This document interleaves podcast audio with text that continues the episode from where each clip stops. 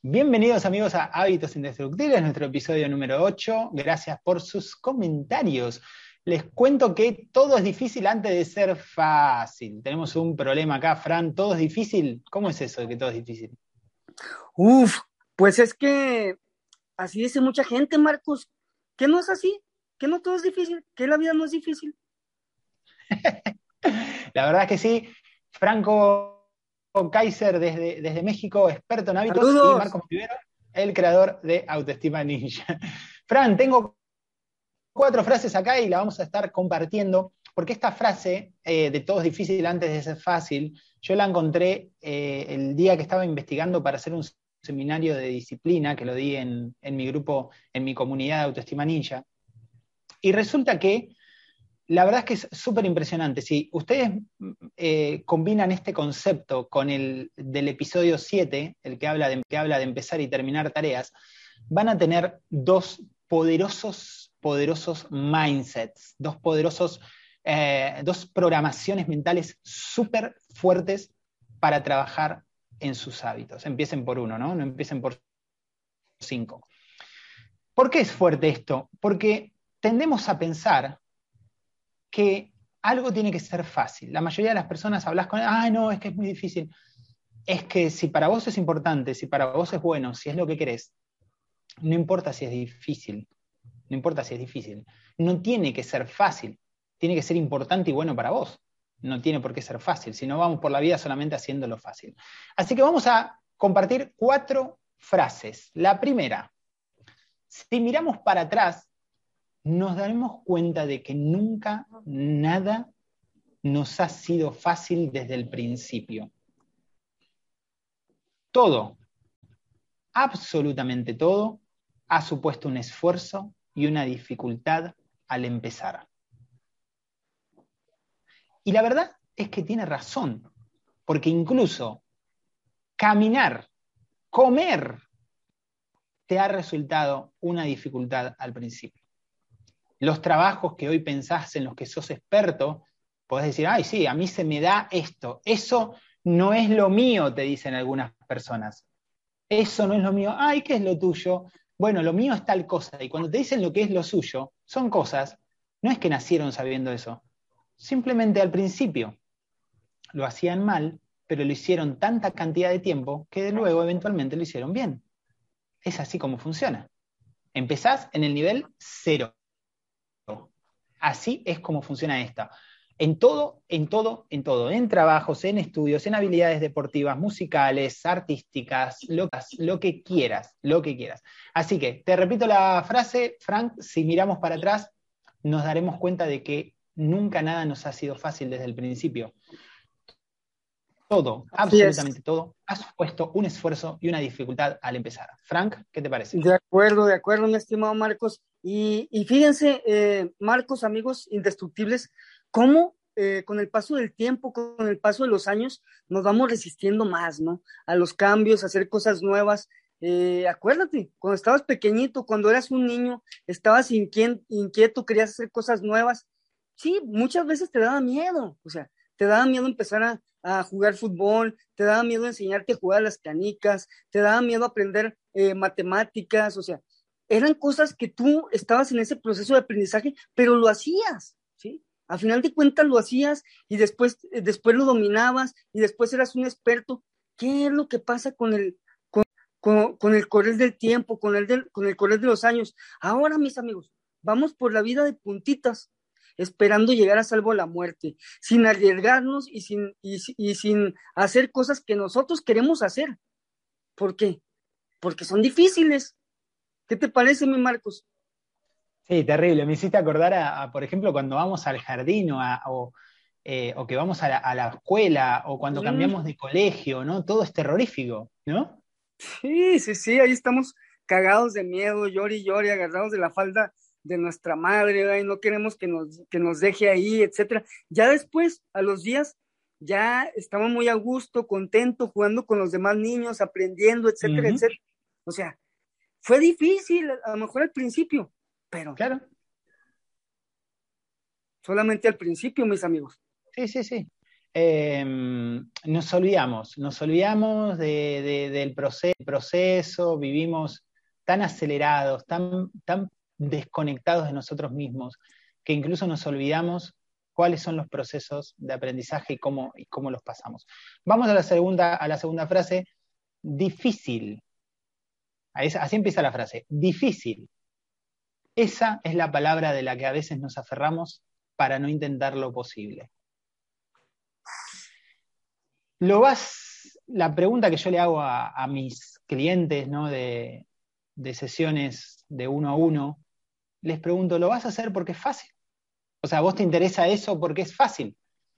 No, no, a mí me interesa porque es bueno, porque me hace bien, porque me va a dar más dinero, porque me voy a sentir mejor de salud, porque me voy a relacionar mejor, porque voy a sentirme... Ah, bueno. Entonces no lo vas a hacer porque es fácil. Me estás diciendo que es difícil.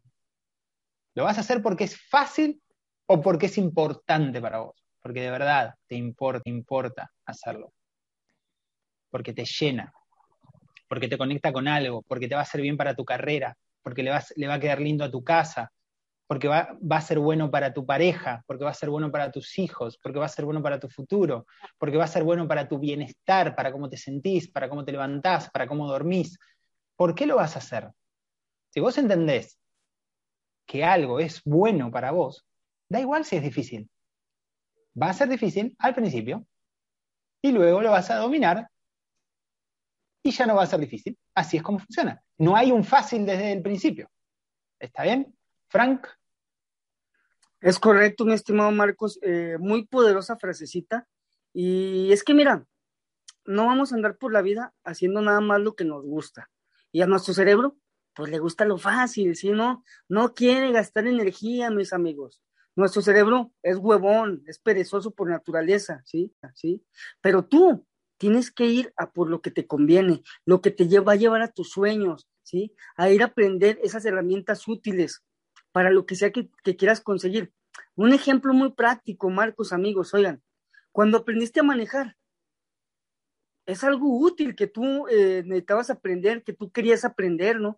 Era difícil, estabas ahí batallando eh, para hacer los cambios con la palanca, no le hallabas, veías este que, oye, Aquí son tres pedales, yo nada más tengo dos pies, y luego que el espejo retrovisor, y luego que los espejos laterales, y luego que oríllate a la orilla, eh, y luego que estacionate, cómo batallamos, sobre todo este, eh, cuando estamos empezando. Mis amigos, fue una chinga al principio, estrés, andar discutiendo con tu papá que te estaba enseñando, con tu hermano mayor o quien sea que te estaba enseñando, pero Tú sabías que, sabías que lo ibas a conseguir, ¿sí? Era difícil, ¿sí? Pero no te diste por vencido y el día de hoy es una, una habilidad que tienes. Pero si tú te aferras, lo pones como un pretexto para no hacer lo posible, porque manejar es algo posible. Hay millones de personas en todo el mundo que lo hacen. Pero si tú lo agarras de pretexto porque es difícil y no haces lo que tú quieres y lo que te conviene hacer, estás frito, mi amigo, mi amiga. ¿Sí o Marcos? Así es, así es, estimado. Em, la tercera frase es, con el paso de los años, parece que nos resistimos a los procesos de aprendizaje. Buscamos lo fácil, lo que nos cuesta poco trabajo y lo que no suponga, no suponga un cambio radical en nuestra vida, aunque sepamos que eso nos beneficiaría. Entonces, como te dijimos al, principio, parece que nos estamos olvidando de que aprender algo es un proceso. Es poner la semillita, regarla día por día y esperar. No es instantáneo, parece que la cultura en la que vivimos instantánea de comida rápida, películas rápidas, series rápidas, libros rápidos, frases rápidas, todo rápido, amores rápidos, sexo rápido, triunfos rápido, todo rápido, dinero rápido, parece que nos está haciendo olvidar nuestra humanidad. Nuestros procesos llevan tiempo. Con el paso de los años, ahí te dejo, Frank, para que aportes, parece que nos resistimos a los procesos de aprendizaje. buscamos lo fácil, lo que nos cuesta poco trabajo y lo, y lo que no suponga un cambio radical, no vaya a ser que tenga que cambiar algo en mi vida, aunque sepamos que eso nos beneficiaría. Frank. Así es, mi estimado Marcos. Eh, tristemente, tristemente así es, ¿no?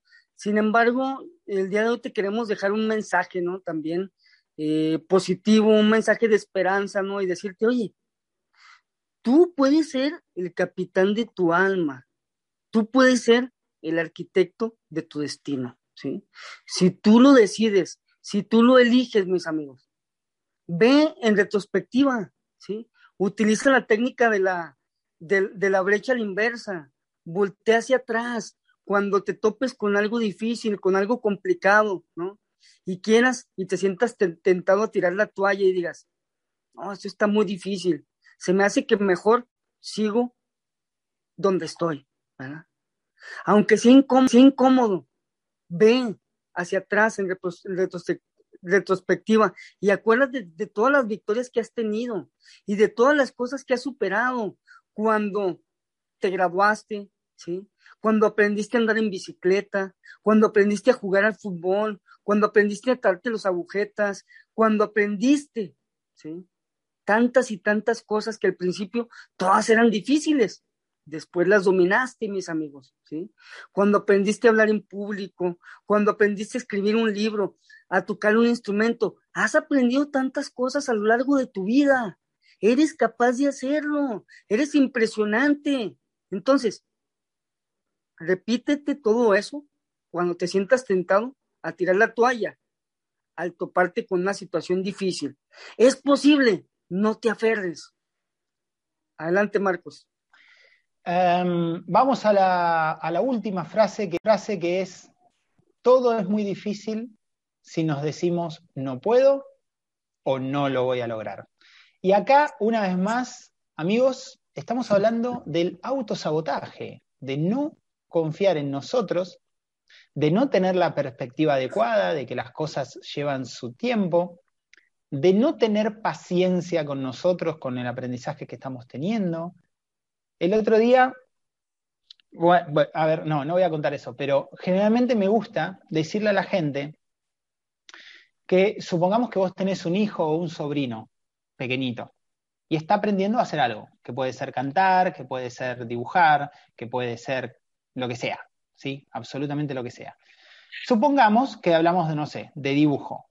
Entonces, tu sobrinito, tu hijo, te trae uno de sus primeros dibujos, y es un, enjambre de, parece una bola de, lana de gato, no sé, todo un redondo ahí, con unos ojos que no sabe bien para dónde miran, y te dice, sos vos, mirá, este sos vos, y este soy yo, estamos de la mano y vos no ves ni las manos, decime algo, pregunta, ¿le dirías, qué dibujo de mierda que hiciste? Pero no, vos sos un inútil, no servís para nada, nunca vas a aprender a dibujar, la verdad, yo que vos me dedico a otra cosa, sos un pendejo. No le dirías jamás eso. Jamás le dirías eso. Lo que haces, ¿qué es? Reforzás su autoestima diciéndole, qué maravilloso dibujo. Y te dice, este, este sos vos y este soy yo. Sí, sí, ya me había dado cuenta. Hermosísimo. Me encanta. Picasso estaría, pero celoso de tu... ¿Me explico? Eso es lo que le diríamos. Eso es lo que le diríamos. Sin embargo, cuando hablamos con nuestro niño interior, con nosotros mismos, nos insultamos, nos tratamos, tratamos mal. Ay, qué inútil, qué mierda, ah, no sirvo para nada, eso no me va a salir, pero qué pelotudo, mirá lo que hice.